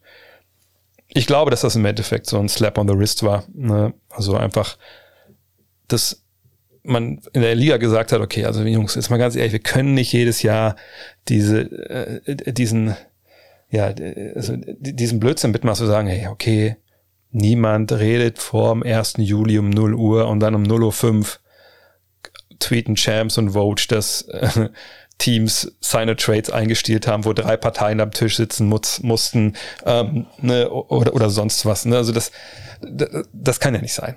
Das geht ja nicht. Also, also da habt, natürlich redet ihr alle vorher und alle lachen über uns, dass, dass wir immer noch diese Scharade irgendwie da spielen. Und ich glaube, deshalb hat man jetzt gesagt, passt auf, Freunde. So geht's halt nicht. Das war jetzt ein bisschen drüber. Wir machen so eine offizielle Untersuchung. Und dann, äh, wenn wir herausfinden, dass ihr vorher gesprochen habt, beide Teams haben ja auch bereitwillig kooperiert und deswegen denke ich, weiß die NBA auch, wer da wann schon mit irgendeinem Kontakt hatte. Und da hat man gesagt, okay, hier habt ihr habt kooperiert, äh, Zweitrunden-Picks sind weg, weiter geht's. Ist das eine schlimme Strafe? Natürlich nicht. Aber es war, glaube ich, ein Zeichen von der Liga an den Rest. So, Freunde, wir gucken da jetzt drauf und tut uns bitte alle, weil die, es geht ja nicht darum, dass die sich nicht vorher absprechen. Da müssen wir, glaube ich, alle mal ehrlich sein. Natürlich weiß die Liga, dass ähm, ich meine, klar, du, du darfst jetzt nicht als Daryl Morey dich äußern über einen Free Agent oder jeder General Manager darf über einen Free Agent äußern. Äh, das ist halt Tampering. Ne? Stichwort damals Magic mit Paul George und all die Geschichten. Aber darum geht's ja auch gar nicht. Das sind ja nur so ungelenke äh, Ausfälle von irgendwelchen Leuten, die ja einfach ein bisschen unbedacht handeln, wie, wie Magic damals in dem Fall. Aber dass natürlich ein General Manager, dass mal wegen Sean Marks mit irgendeinem Agenten sich dann mal unterhält, von einem Spieler, der im nächsten Jahr Free Agent wird oder der vielleicht ein Buyout will. Ja, mein Gott, das kann mir doch keiner erzählen, dass, dass, dass das nicht passiert. Natürlich passiert das. Worüber sollen sich Sonntag unterhalten? Übers Wetter? So, von daher, die NBA weiß auch genau, dass das alles, dass sie das nicht, die können das ja gar nicht verhindern, dass sie sprechen. Sie wollen eben nur den Schein wahren, ähm, und eventuell dann Teams, sage ich mal, die vielleicht nicht ganz so skrupellos sind, dann schon drei Wochen vorher im Juni irgendwie mit irgendwem einen Deal zu machen, dass die dann zumindest, wenn die es denn nach den Regeln spielen wollen, dann am 1. Juli um 0 Uhr 5 nochmal irgendwo anrufen können, ohne auf Twitter zu sehen, oh, okay, da brauchen wir gar nicht zu rufen, der hat schon unterschrieben quasi. So, ne, darum geht's. Und wenn jetzt nochmal Leute sich dann halt ja so gehen lassen, dass sie da einfach sehr, sehr früh schon rangehen, dann wird es sicherlich auch härtere Strafen geben. Haben wir auch schon mal gesehen. Damals ähm, Joe Smith in Minnesota mit, was glaube ich, drei oder zwei Erstrunden-Picks, dann weg waren. Ähm, von daher, das war jetzt ein Auftakt, denke ich, aber so, das wird bei einer Wiederholung nicht bei so einer billigen, beliebigen Strafe bleiben, da bin ich mir sicher. Marco Bamberg fragt, kannst du einschätzen, welches die mieseste Franchise bezüglich der Infrastruktur ist. Kaltes Wasser in der Dusche, Quacksalber medizinischen Stab, keine Ernährungsberatung etc. oder sind alle ähnlich professionell? Hm, kann man schwer einschätzen, denke ich. Ähm, weil das natürlich schon so interner sind, die, die ja in der Regel nicht nach außen dringen. Also habt ihr schon mal einen Artikel gelesen, wie das irgendwo ein Physiotherapeutenstab total mies ist? Ich, ich glaube eigentlich ehrlich gesagt nicht. Das Einzige, was ich mir erinnern kann, war natürlich immer die Phoenix Suns, über die dann über den medizinischen Stab, wo es ja dann nur Lobeshymnen gab. Ähm, von daher wüsste ich jetzt nicht, wie man das in der Infrastruktur einschätzen kann, außer man ist wirklich mal da vor Ort. Wenn ich an die Podcast mit Moritz Wagner erinnert, damals nach der Draft, als er erzählt hat, ne, dass von manchen Franchise einfach das total gut geregelt ist, wirst abgeholt vom Flughafen, ne, wie alles ne, professionell etc. Manchmal ist es so ein bisschen beliebig. Da sieht man vielleicht schon so ein bisschen Hinweise darauf, dass es nicht überall gleich läuft es sind auch nicht alle ähnlich professionell. Also was ich weiß zum Beispiel ist, was so Scouting in Europa angeht, sind einige Teams natürlich sehr, sehr gut aufgestellt und einige Teams, ja, die verlassen sich stellenweise auf Mock-Drafts, die sie irgendwie im Netz lesen. So. Und das ist natürlich nicht professionell. Aber jetzt in dem Bereich ähm, Wasser in der Dusche etc., ehrlich gesagt, kann ich das nicht beurteilen. Ich glaube, da sind die Unterschiede auch gar nicht mehr so groß, wie es vielleicht noch vor, vor 30, 40 Jahren war. Chris fragt, wäre Dirk Nowitzkis Flamingo-Wurf nach aktuellen Regeln ein Offensivfall? Ich glaube, das kann man relativ schnell äh, beantworten. Ja, wenn er jemand damit in die Eier tritt, dann ist es ein Offensivfall. Wenn er aber nach hinten fällt und es kommt kein Kontakt zustande, dann ist es kein Problem. Und deshalb, nö, also es ist kein, das haben die aktuellen Regeln, da, das, ob jetzt aktuell oder alte Regeln sind, das ist kein Foul, es sei denn, er tritt nach vorne aus. Und wenn Verteidiger in ihn dann noch reinspringen würde und das Knie, da gibt's Kontakt, dann wäre es sicherlich auch ein Foul vom Verteidiger weil das ist ja ein ganz normaler Wurf in dem Sinne. Es geht weg vom Verteidiger. Nö, Da müssen wir, glaube ich, nicht drüber reden. Leon Jord fragt, oder Jord, ähm, glaubst du, Kevin Durant hätte mit seinem Skillset und Potenzial äh, in die GOAT-Debatte eingreifen zu können? Vorne der unvermeidbarste Scorer aller Zeiten und hinten auch solide. Lag es vielleicht an dem Team in Oklahoma City oder war er schlichtweg nicht gut genug? Na, es ist auch nicht mehr der jüngste Spieler. Und in seinem Fall denke ich, dass es, naja, vor allem dann darum geht, dass man ihn nicht mit in Diskussionen nimmt, dass er einfach nicht Titel gewonnen hat. Das ist äh, ein Stück weit unfair, weil Basketball ja kein Tennis ist und ne, wenn du am Tennis kannst du vergleichen, okay, wie viele Grand Slams hat der gewonnen und der und der und der, okay, cool, dann mit dem können wir jetzt mal rüber reden, ist einer der Beste aller Zeiten. Und bei dem jetzt vielleicht eher nicht, nur weil er nur zweimal, ich meine, Bose Becker wird niemand sagen, dass er der beste Tennisspieler aller Zeiten war, weil er sicherlich auf äh, äh verschiedenen Belegen, die ein bisschen schneller waren, war, war, war gut und sehr gut und, und überragend und auf ne, Belegen, die vielleicht nicht so schnell waren, war es eben nicht so geil und auch vielleicht nicht die längste Karriere gehabt. Ähm, andere waren sicherlich Sampras oder jetzt natürlich auch ähm, natürlich Federer, die waren sicherlich da länger gut. Bei Durant ist es so, natürlich können wir darüber reden, so einer der besten Spieler aller Zeiten, wenn wir es ganz, ganz loslösen von so den individuellen ähm, Errungenschaften, ja klar. Also ich glaube, wenn man auf einem Freiplatz stehen würde, äh, in irgendeinem Paralleluniversum, man kann sich aus allen NBA-Spielern oder Weltbasketballern da ein Team zusammen wählen, mit dem man jetzt fünf gegen fünf laufen will, kann ich mir schon vorstellen, dass Kevin Durant der einer der ersten Spieler ist, die da gewählt werden. Auch wenn man alle ne, NBA-Spieler aller Zeiten damit reinnimmt. Aber für die GOAT-Debatte wo, und ich sage das gerne nochmal auch an der Stelle, es ja keine Kriterien gibt. Es ist, man muss sich das nur mal sehen. Also es gibt ja mittlerweile wahrscheinlich tausende Artikel im Netz und Videos etc., ähm, wo sich die Köpfe heiß diskutiert wird, wo ja noch nicht mal bei so einer ganz banalen Geschichte wie, okay, gucken wir jetzt nur, was auf dem Feld passiert ist, oder gucken wir auch, was so abseits des Feldes passiert ist, so an popkulturellen Einfluss etc. Nicht mal das ist er überall gleich. Also von daher, also das, wie gesagt, Go-Debatte, da gibt es keine, keine Vorlage, wie man die führt. Und so wie sie geführt wird, in den allermeisten Fällen, sind aber natürlich irgendwie Titel, nicht das Totschlagargument, sonst wäre es Bill Russell, Punkt, Ende aus Diskussion. Ähm, aber ne, das, ich sag mal, man muss schon wahrscheinlich fünf Titel gewonnen, gewonnen haben, um da irgendwie mit reinzukommen in die Diskussion. Zum Beispiel Kobe hat es ja auch schwer, irgendwie damit reinzukommen. Ähm, von daher, ähm, er könnte da erweitert mit eingreifen, aber sicherlich nicht Top 3. Also Top 3 für mich, die man da diskutieren muss, sind äh, nach Alter Kareem, Mike und, und LeBron. So. Dann kann man je nach Definition das Ganze halt dann erweitern um Kobe, uh, Magic, von mir aus Larry. Das muss man sehen. Russell. Aber wie gesagt, da gibt es keine klaren Regeln und Durant ist sicherlich nicht in der ganz engen Auswahl um, um den Goat. Wenn es jetzt um eine Goat-Debatte geht, darum geht, ne, ich muss einen Korb haben, äh, von dem mein Leben abhängt, oder sonst kommen die Monsters und übernehmen den Planeten. Da ist er wahrscheinlich ein relativ guter Kandidat dann. Michael fragt, welche Sachen vermisst du aus der NBA der 90er Jahre am meisten? Also was war damals besser? Was nicht frei nach Chuck heißen soll, dass damals alles besser war. Kann sich auf das Spiel beziehen, aber auch alles andere? Und das ist eine sehr interessante Frage, weil das ja die Zeit war. Ich habe 88 mit Basketball angefangen. Ähm, das wird oft verklärt so als die goldenen Jahre auch in Deutschland, weil man da viel auch im, live im Fernsehen sehen konnte etc. Ähm, und das war nun mal die Zeit, da bin ich wirklich, ähm, ne, ich habe mit 15 ja erst angefangen mit Basketball, mit 14,5. Und äh, ja, das war die Zeit, in die ich mich in Basketball verliebt habe. Von daher bin ich natürlich ein bisschen befangen, was jetzt die 90er angeht.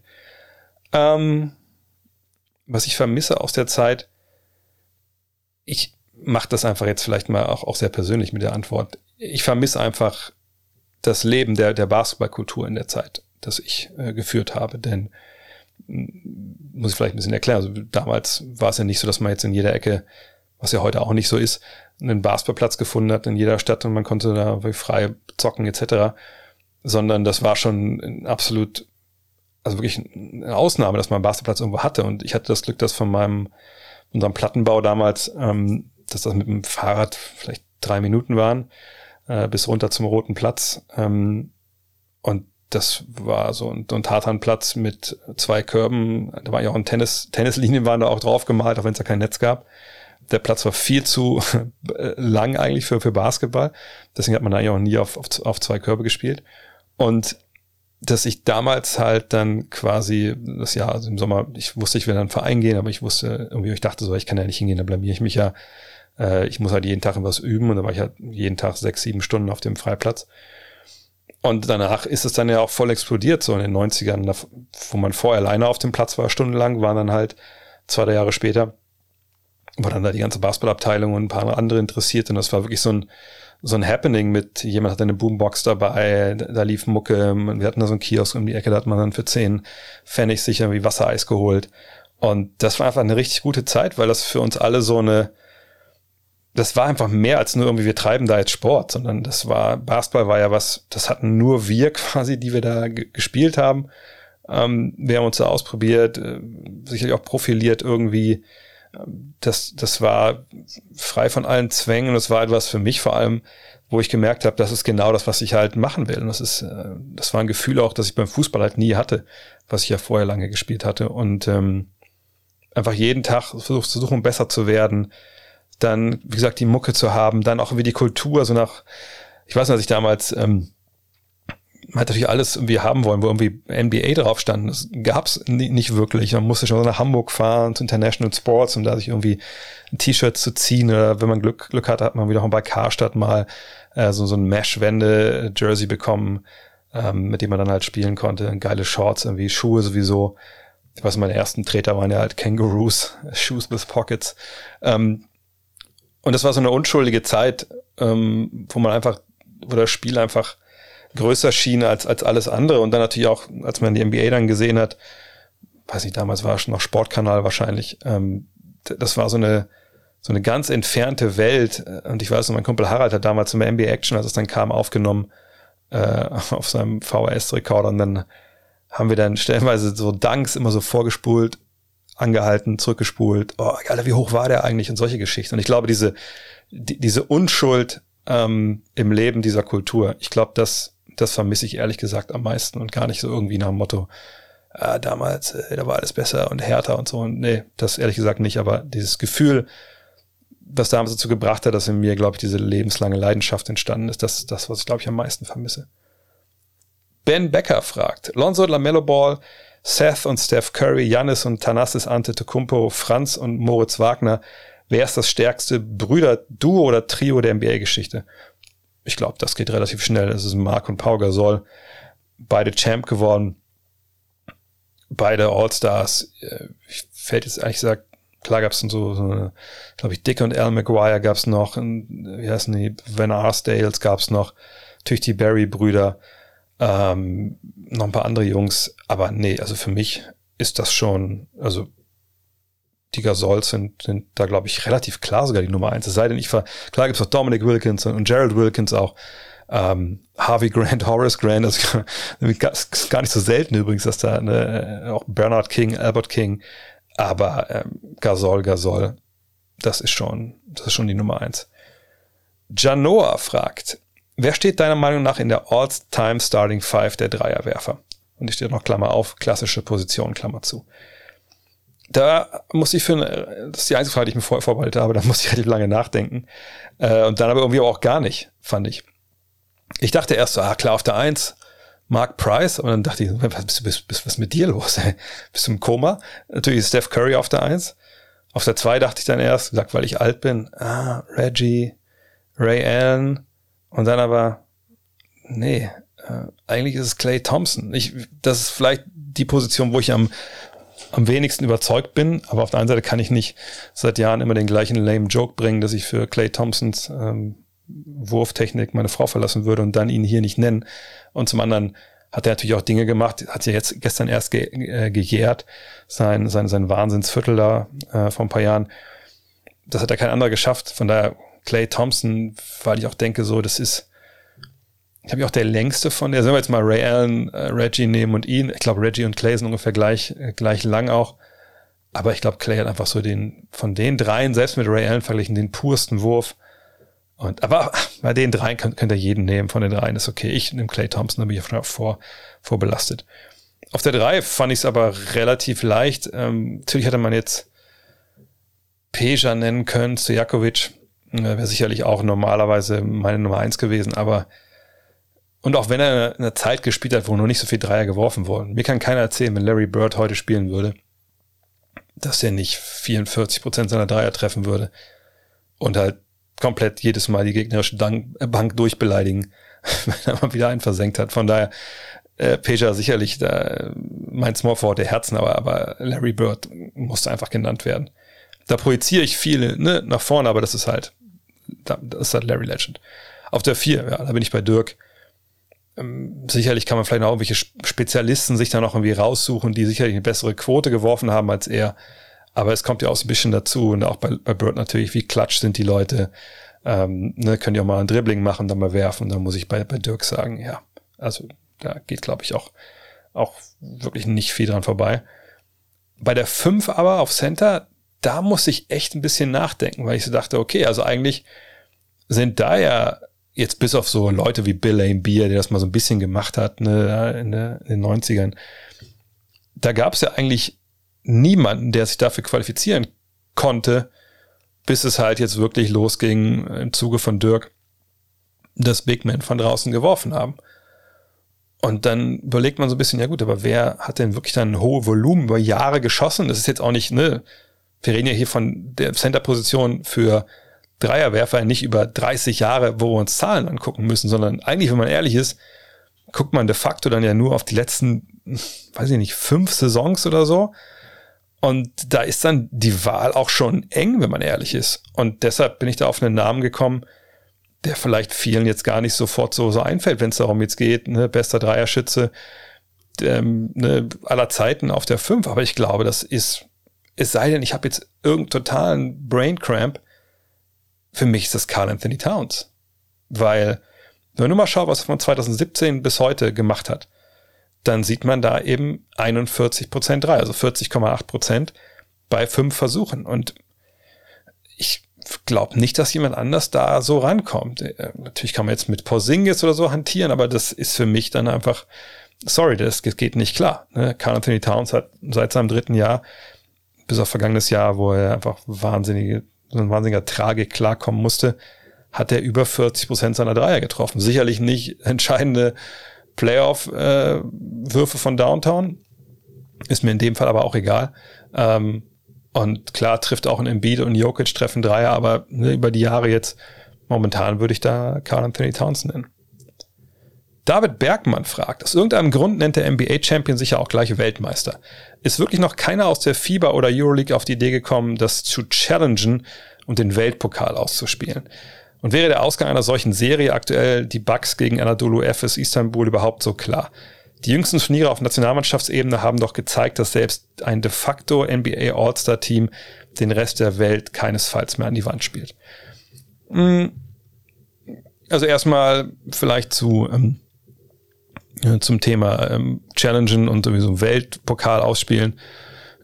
Naja, das gab's mal so ähnlich. Es gab ja mal diese ähm, McDonald's Open in den 90ern, da war es ja durchaus so, ne, dass aus der jeweiligen Fieberzone irgendwie eine Repräsentanten dazu kamen und dann hat man das ausgespielt und dann war dann auch oft war immer der Meister dabei aus, äh, aus der NBA, nee, nicht immer, aber irgendwie ein Meister oder irgendwie, ja, ich glaube, ne, oder zweitplatziert. Irgendwie war zwar immer eine hoch, hochgerangige äh, Teams dabei und naja, klar war das dann immer so ein Turnier, wo die NBA kam und nicht wirklich großartig, ähm, sag ich mal, äh, auf, auf, auf Niveau war, ne? also weil die einfach noch nicht, noch nicht gut eingespielt waren, keine Frage. Aber ähm, alles in allem hat die NBA da alles weggefiedelt, was ihnen da für die Flinte kam. Wie gesagt, ist auch schon länger her. Das war alles dann bevor, ich glaube, war 92, 93, 94 das letzte Mal oder so. Es war auch vor dann mit den Infekten, den die wir dann gesehen haben, Richtung, äh, also nach dem, nach dem Dream Team 92.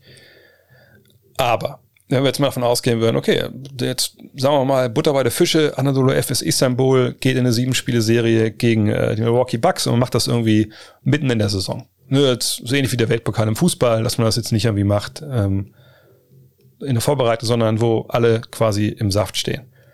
Und sagen wir es eine Sieben-Spiele-Serie, ne? also Best of, Best of Seven. Äh, und wir sagen, die Teams sind so aufgestellt, wie jetzt aufgestellt sind. Da muss ich ein bisschen überlegen, wie, was ich denke, wie das ausgeht. Nee, muss ich gar nicht. Es geht 4 zu 0 für Milwaukee aus und Milwaukee wird einige von den Spielen mit 30, 40 Punkten gewinnen. Da bin ich mir hundertprozentig sicher. Ähm, das ist nichts mal, nichts mal irgendwie was gegen äh, Anadolu Efes Istanbul. Ähm, ne, die haben gute Leute. Nur, wir müssen ja äh, dann, glaube ich, ehrlich sein und wenn wir da drauf schauen und sagen, okay, also wen haben die denn? So, ne? Und dann sehen wir, die haben natürlich auch Spieler, die wir kennen, auch gerade in Deutschland natürlich kennen. Ne, da muss man nicht mal großartig jetzt äh, Fan der, der Euroleague sein, aber Shane Larkin kennt man natürlich, der war ja in der NBA ab und zu. Rodrigue Bourbois kennen wir noch, ne, der war ja damals auch bei den Mavericks. Ähm, natürlich ähm, gibt es einen Spieler, den alle hier in Deutschland kennen, ne, Tibor Pleiss. Ähm, und dann geht es ein bisschen weiter rein, dass man sagt, okay, Vasilij Micic, den kennt der eine oder andere sicherlich auch noch. Ähm, James Anderson, Philipp Petrusev, ja, mal gucken. Klar, viele Leute, die vielleicht auch hier äh, türkischstämmig sind, kennen Dogus Balba etc. Also da gibt's natürlich schon bei Jungs, ne, die haben einen Namen, äh, das ist gut. Nur jetzt müssen wir mal ehrlich sein, wer von denen wäre denn ein Rotationsspieler in der NBA? Und äh, da möchte ich jetzt niemandem zu nahe treten, aber ich würde behaupten wollen, keiner von denen wäre, in, also wirklich in jeder Truppe der NBA, ne, losgelöst davon, ob es jetzt ein Titelfavorit ist oder ein Lottery-Team, keiner von denen wäre sicher in allen 30 Teams ein Spieler, der wirklich in der Rotation dabei ist. Ne, nicht jetzt sowieso neunter, zehnter Mann, sondern so eins bis acht, sag ich mal, klar definierte Rolle ist drin, äh, gibt Vollgas. Das kommt Larkin noch am ehesten ran, aber es gibt ja nun mal einen Grund, warum Shane Larkin nicht in der NBA ist. Und Shane Larkin ist jetzt nicht auf einmal in der Euroleague zu einem anderen Basketballer geworden, sondern er hat sich entwickelt, klar, aber natürlich sagt nicht auf einem Niveau, wo man sagt, Alter, das ist, das ist jetzt richtig krass. Ich meine, er trifft 33 Prozent seiner Dreier dieses Jahr. Ne, das ist auch jetzt nicht unbedingt ähm, super geil. Das war vergangene Saison natürlich besser. Da waren es 39 Prozent. Ähm, ne, auch manchmal, hat auch Jahre drin gehabt, da hat er aber wahnsinnig gut von der Dreierlinie getroffen. Aber das ist jetzt kein Spieler, der in der NBA Unterschied machen würde, sonst wäre er auch wieder da. Machen wir uns nichts vor. So. Und, und alle anderen in dem Kader, die ich gerade vorgelesen habe, ja, das, nein, das ist einfach nicht so. So, und woher soll es dann kommen? Und dann wir natürlich an den Punkt, wie, und das ist ein Punkt, den ich äh, nachvollziehen kann. Den Punkt gibt es in den USA auch in der Diskussion College Basketball zur NBA. Da gibt's genauso wie jetzt bei Euroleague gegen NBA die Leute, die sagen, naja, ganz ehrlich, die NBA ist nur eins gegen eins gezocke, die raufen rauf und runter und hier in der Euroleague, Schrägstrich NCAA, da wird aber richtig mit Taktik gespielt und da, kannst du zum Zunge schnalzen etc. Und deshalb würden die eben auch ein NBA-Team ne, Probleme bereiten, weil die können wirklich gut zusammen Basketball spielen, während die Ego-Zocker damit ein Riesenproblem haben. So. Und das ist ein Argument, das, das hält sich seit ja, wahrscheinlich seit 30, 40 Jahren, äh, wenn es um die NCAA geht in den USA und wenn es um die Euroleague geht, wahrscheinlich, weiß ich nicht, auch schon 20, 30 Jahre, weil vor der Euroleague gab es ja auch dann, weiß ich, einen Cup der Landesmeister wahrscheinlich und da wurde es wahrscheinlich auch behauptet. Problem ist halt, dass das Bullshit ist, diese Diskussion. Kompletter Bullshit. Denn was in der NBA taktisch passiert, ist nicht so weit weg von dem, was in der Euroleague passiert. Man muss in der Euroleague einfach nur gucken, dass man ne, sich damit auseinandersetzen muss, dass es eben keine, keine Illegal Defense in dem Sinne gibt, dass das nicht analog ist oft, ne, obwohl Spieler abs absinken dürfen oder nicht, es gibt keine defensiven drei Sekunden, dass man dafür vielleicht einen Ball ein bisschen mehr laufen lassen muss. Aber am Ende des Tages sind die Aktionen, die man an beiden Seiten sieht, ungefähr gleich. Ist es so, dass man sich in Europa mehr einfallen lassen muss oft? Ja, ist so, deswegen sind auch viele Sachen von Europa dann darüber geschwappt in die USA, ne, wo sie auch praktiziert werden. Aber es ist nicht so, dass man da jetzt sagen würde, okay, das sind ja vollkommen andere Konzepte und die spielen ja einfach, was das denn für, was machen die denn da? So ist es einfach nicht. So. Und selbst wenn man jetzt sagt, die sind taktisch irgendwie weiter und die trainieren mehr, was ja stimmt. Ne, das muss man ganz klar sagen. Natürlich trainieren die mehr. Obwohl, auch in der Euroleague momentan muss man ehrlicherweise dazu fügen, naja, also seit die jetzt diesen Spielplan so aufgebläht haben, äh, kriegt das ja hautnah mit, mit dem Podcast, den ich dafür einen, einen Euroleague-Teilnehmer auch produziere. Wisst ihr vielleicht Open Court für die Bayern. Ähm, ne, die trainieren auch nicht jeden Tag zweimal. Das geht einfach nicht mehr. So. Also, ne, es ist einfach so, dass die Qualität der Spieler eine ganz, ganz andere ist. Ja, umgekehrt ist ja genau das gleiche. Thanasis Antetokounmpo ist jemand, den kannst du sehr gut in Europa gebrauchen. Ne, er gibt dir viel. In der NBA ist er halt so ein Energy Guy von der Bank, der aber auch nicht unbedingt in die Rotation gehört. Von daher, nein, das wäre, das wäre ein Schlachtfest. Da müssen wir, glaube ich, ganz ehrlich sein. Ähm, das, ähm, das, das würde nicht passieren. Kommen wir jetzt zu diesen Fieberturnieren. Da stellt es die Sache natürlich ein bisschen anders dar. Ähm, und zwar aus einem Grund eben, dass die Amerikaner da zuletzt, ähm, natürlich sind Olympiasieger geworden, so ist es nicht. Ne? Das, das hat funktioniert. Äh, aber in den Jahren davor war es natürlich nicht so geil. Also 2019 sind sie zum Beispiel nicht Weltmeister geworden. Ähm, aber das liegt für meine Begriffe vor allem halt daran, dass du da wirklich mit einem All-Star-Team hinfährst, was eben dann in einem Format, und wir haben ja eben von der Best of Seven Serie gesprochen, dass in einem Format, wo es eben auch eine K.O.-Runde gibt, äh, wo es ja eine relativ, ähm, sage ich mal, äh, ja, wenig Vorbereitung gibt, das ist da natürlich, dass diese, dieser Margin of Error, ne, den man immer so gerne nennt, also dass ne, die Anzahl der Fehler, die die Amerikaner machen können und, und dann eben nicht verlieren, der ist natürlich geringer da. Und dann kann es eben dazu kommen, dass du halt in einer K.O.-Runde einfach ausscheidest, weil du an einem bestimmten Tag einfach, ja, das schlechtere Team warst. Und so war es ja bei den Amerikanern gegen, gegen Frankreich zum Beispiel. Ähm, wo aber, und das ist ja immer so das, das Geile, dass ich mir denke, es wird davon gesprochen, die Amerikaner kommen dann mit ihren NBA All-Star-Teams. Und dann sieht man ein Team wie Frankreich und muss sagen, naja, die hatten auch eine Menge NBA-Spieler. So. Nur die kennen sich eben seit Jahren, sind seit Jahren eingespielt und haben da eben den Vorteil. Den Vorteil, den so ein Euroleague-Team eben dann nicht hat gegenüber den Milwaukee Bucks, weil die beide gleichzeitig eingespielt sind. Aber klar, die Amerikaner, glaube ich, haben da ein paar Learnings, die sie, die sie machen müssen. Zuletzt, wo sie jetzt ja auch in, äh, in China das, glaube ich, relativ ähm, dann souverän am Ende gewonnen haben. Und ähm, ist aber auch so, dass, glaube ich, alle Teams, die in den letzten Jahren dann mal gewonnen haben, wenn die Amerikaner nicht gewonnen haben, halt NBA-Spieler hatten. Ob es jetzt Spanien war, ähm, ne, ich weiß gar nicht, wer Olympia und wer anders gewonnen hat. Jedenfalls, ohne NBA-Spieler geht's nicht. Und ähm, von daher ist die Diskussion eigentlich, eigentlich finde ich die abwegig und ich finde die immer auch, ist eine hässliche Diskussion, weil sie viel von Dogma getrieben wird äh, und nicht von dem, was man auf dem Feld hat sehen kann. Peter P. fragt, eine Swag-Frage. Walt Fraser oder Kyle Kuzma, Spoiler, kann hoffentlich nur Kleid sein, aber warum gibt es keine Kleids mehr heutzutage? Ja, natürlich ist es Kleid. Also Kuzma da mit dem großen Pulli. Ich dachte erst, das wäre so ein Photoshop-Ding, wie das eine Teil da von äh, Jason Kidd und seinem Kragen. Aber ich würde dem Peter nicht recht geben, dass er sagt, es gibt heute keine Kleids mehr. Ich glaube, es gibt äh, unglaublich viele Kleids, nur es fällt dem einfach nicht mehr auf. Ich meine, klar, viele kommen jetzt Dresscode-konform, muss man ja auch sagen, ne, zu den Spielen einfach nur in Jogginghose oder irgendwie Sneaker und so. Aber eine gefühlt hat auch irgendwie jeder Spiel, jedes Team einen Spieler mindestens, der von einem Stylisten sich die Sachen rauslegen lässt und damit Sachen reinkommt, die wahrscheinlich modisch cutting edge sind. Ich kann das nicht beurteilen. Ich sitze ja auch in, Jogginghose und, und, und Pulli. Ähm, von daher glaube ich, das äh, Kleid wahrscheinlich auch natürlich damals in den 70ern aufgefallen ist, weil er in New York gespielt hat. Äh, und wenn jemand in Indiana, sag ich mal, äh, mit geilen Klamotten zum Spiel kam, hat es keine Sau interessiert. In New York war das schon ein bisschen was anderes. Ne? High Society etc. Und der hat einfach dann diese, ja, dieses Hobby einfach durchgezogen bis heute. Und äh, heute muss man ja auch sagen, Alter, was in den 70ern vielleicht noch so echt weit vorne mit dabei war, ist jetzt aber so ein bisschen, ich würde fast schon sagen, cringe so ein bisschen. Weil mir kann ja keiner erzählen, dass er die Sachen, äh, oder vielleicht sieht er die auch unironisch an, aber ich, ich sehe jetzt nicht viele Leute den Style kopieren. Allerdings wer bin ich, dass ich mich darüber äußern kann. Nur ich denke, heute gibt es eine Menge Kleids ähm, und es fällt einfach nicht so auf. Sebastian Buch fragt, kannst du noch mal ein paar Eindrücke zum Open Court Interview mit Paul Zipser schildern? Hat mich noch einige Zeit beschäftigt.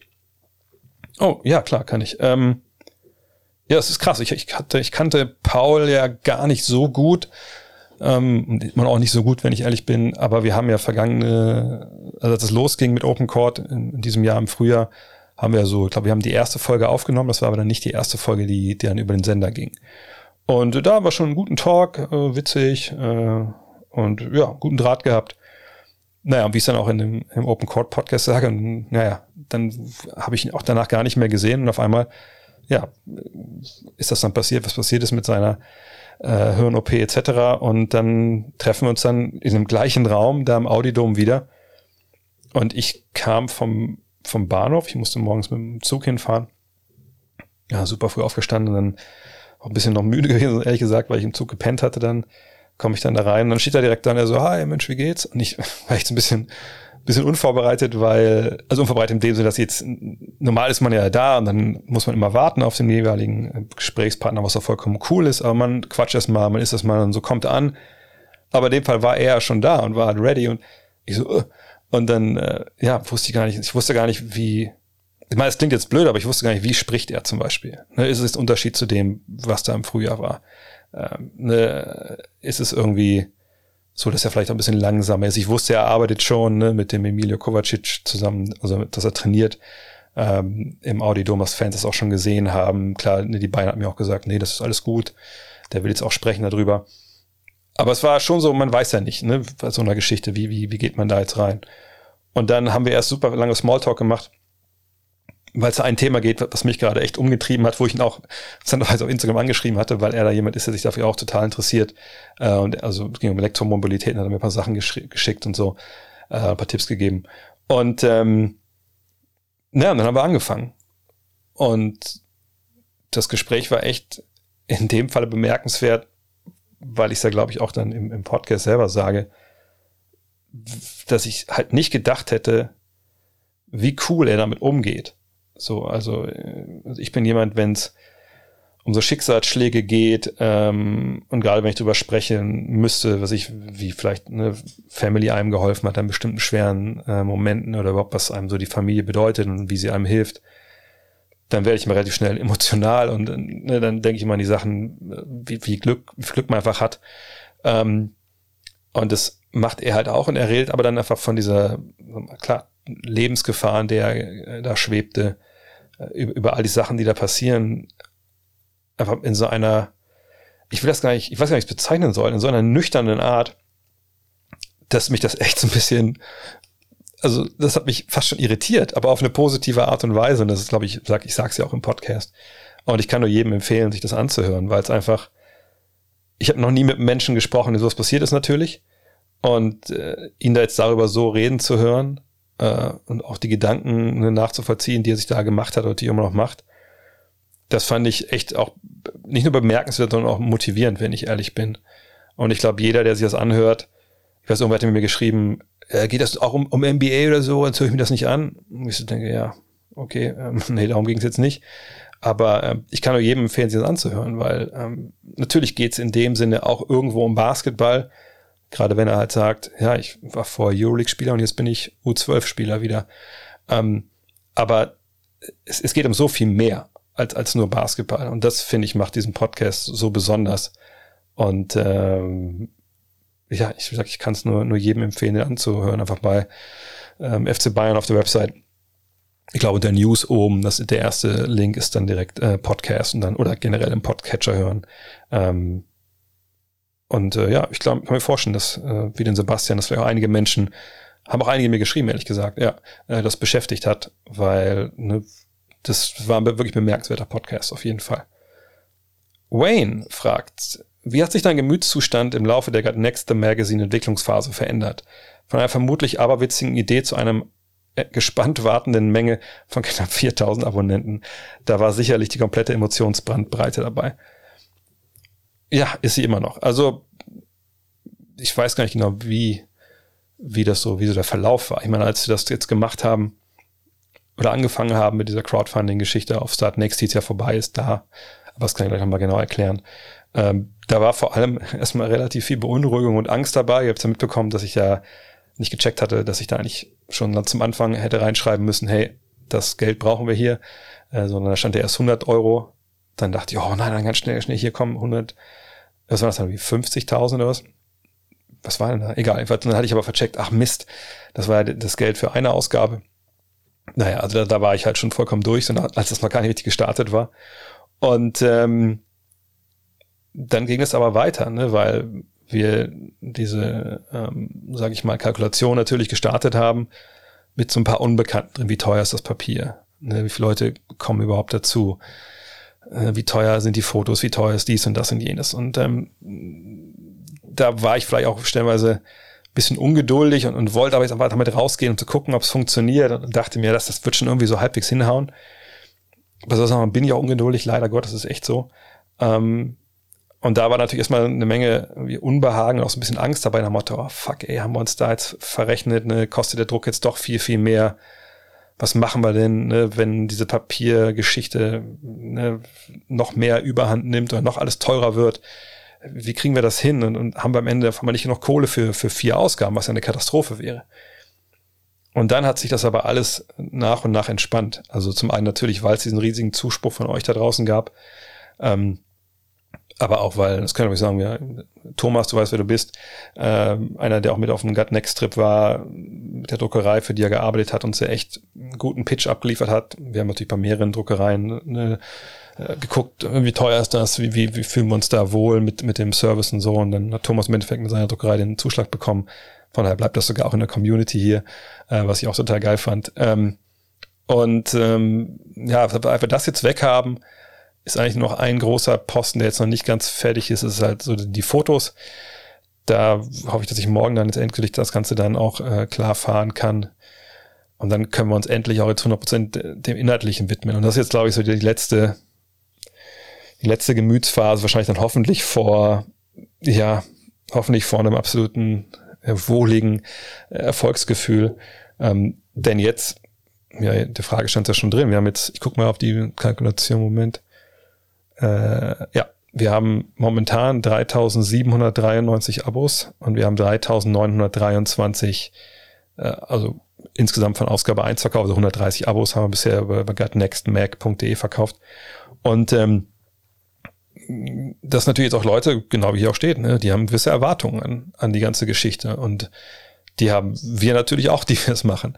Und das ist aber einfach jetzt auch eine Geschichte, wo man ehrlicherweise sagen muss, das wird eine, eine riesen, riesige Aufgabe, von der ich mittlerweile auch so ein bisschen, ich will nicht sagen, ich bin eingeschüchtert, aber ich habe da einen riesen Respekt vor, weil es eben nicht Pfeife ist. Es ist eben nicht ah, 100 Seiten, was ist in den letzten Monat passiert? Ah, okay, komm, wir schreiben die Evan Mobley-Geschichte, wir schreiben, ähm, keine Ahnung, äh, über das, äh, über die Probleme der Knicks und wo das hingehen kann und wir noch einen Artikel über die Lakers fixen würden.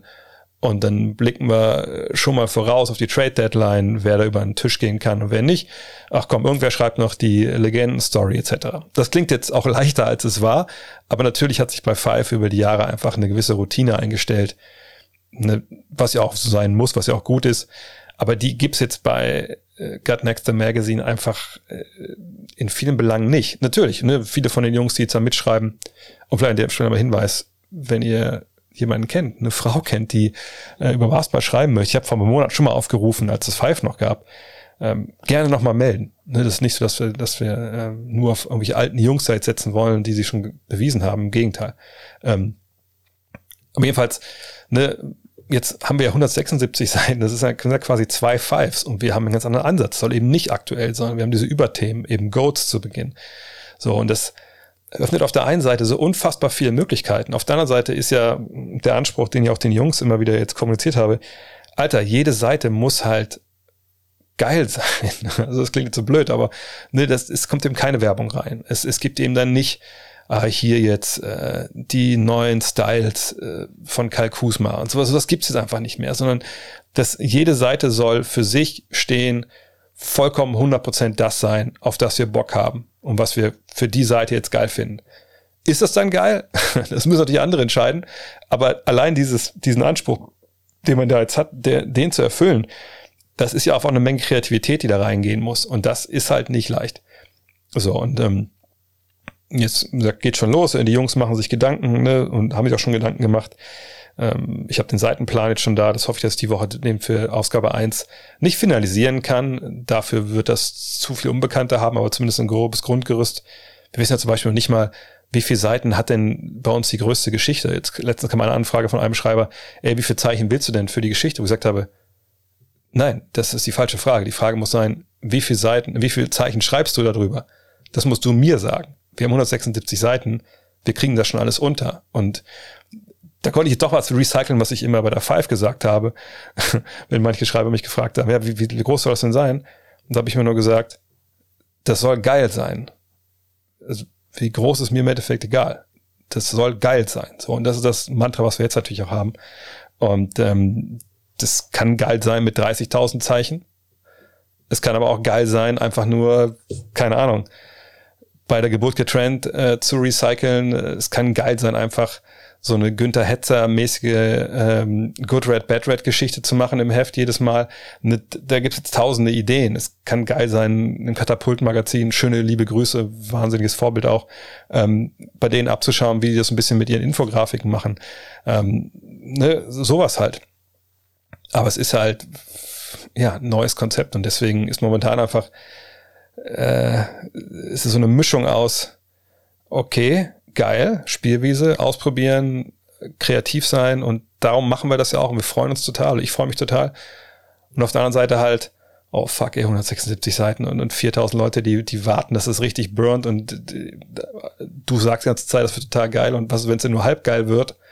Ja, von daher, es ist, äh, es ist ein Wechselbad der Gefühle gerade. Aber ich glaube, dass, ähm, also der Moment, wo dann das Ding zu uns geschickt wird, ich ähm, stelle mir das so vor, dass das wahrscheinlich so geil sein wird, wie damals, als Planet Basketball 1 kam. Denn klar, als ich damals XXL zum ersten Mal gemacht habe, als so die erste Basket kam, mit der ich ähm, viel zu tun hatte, aber die auch als Five kam, das waren halt beso ganz besondere Momente, das immer in der Hand zu halten oder am Kiosk zu sehen. Ähm, was natürlich ein bisschen abgenutzt hat bei Five über 18 Jahre, ist vollkommen klar. Aber jetzt das Ding wieder in der Hand zu halten, das wird, glaube ich, nochmal was, was ganz Besonderes, weil die Reise auch eine ganz andere ist. Und, und da freue ich mich, mich total drauf. Und natürlich auch dann euer Feedback und auch da vor allem auch an die Anregungen, weil das wird nicht so, so sehr, wir uns alle wünschen, so viel Power wieder reinhauen. Es wird nicht bei 100 Prozent sein, äh, wenn es kommt. Da hoffen wir, dass es wie bei 95 Prozent rauskommt, aber die letzten 5 Prozent, wahrscheinlich sind es eher 10, aber das kommt dann halt mit den Learnings, die man hat, mit euren Ideen, die wir umsetzen können vielleicht, etc vielleicht auch, wenn ich schon hier schon dabei bin, also wenn ihr jetzt noch denkt, ich möchte auch noch dabei sein, äh, trotz dieser ambivalenten Gefühle, die ich da hege, ähm, also auf gutnextmag.de, da könnt ihr noch bis 15.12. ordern. Und es war ja so, dass wir dachten, okay, fuck, wir haben nur 4000 Exemplare. Ey, wir können nicht alle bedienen. Wir müssten, dann hätten wir eigentlich schon am Wochenende stoppen müssen. Aber die Druckerei hat gesagt, ey, pass auf, ne, bevor ihr nachdrücken müsst, also nachdrücken, drucken, nicht nachdrücken, nachdrucken ist halt immer unwirtschaftlich wir haben genug Papier, das, das können wir euch zur Verfügung stellen. Das kostet natürlich alles Geld, ist klar, aber ne, lasst ruhig laufen. Von daher äh, abonniert oder holt euch nur die erste Ausgabe. Ne, ab dem 15.12. ist dann vorbei, dann geht das nicht mehr. Aber äh, bis dahin äh, würde ich mich freuen, wenn ihr das Vertrauen uns auch schenkt, wie schon 3925 sind es jetzt. Wir haben so einen Google Live Doc hier, wie 3925 andere unter euch. In diesem Sinne, vielen Dank fürs Zuhören heute. Ähm, für alle, die auf Hall of Game warten, da gehe ich jetzt nächstes ran und produziere die nächste Folge weg. Ähm, natürlich gibt es die Tage auf Rapid Reaction. Es gibt noch weiter den Twitch Adventskalender, jetzt wo ich wieder äh, halbwegs gerade ausschauen kann. Ähm, da könnt ihr euch freuen. Heute Abend Triple Threat. In diesem Sinne, bis dann, euer André. Hello. Look at this.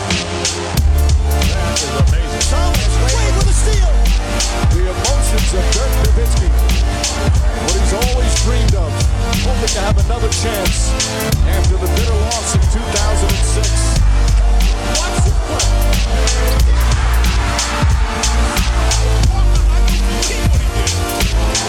That is amazing.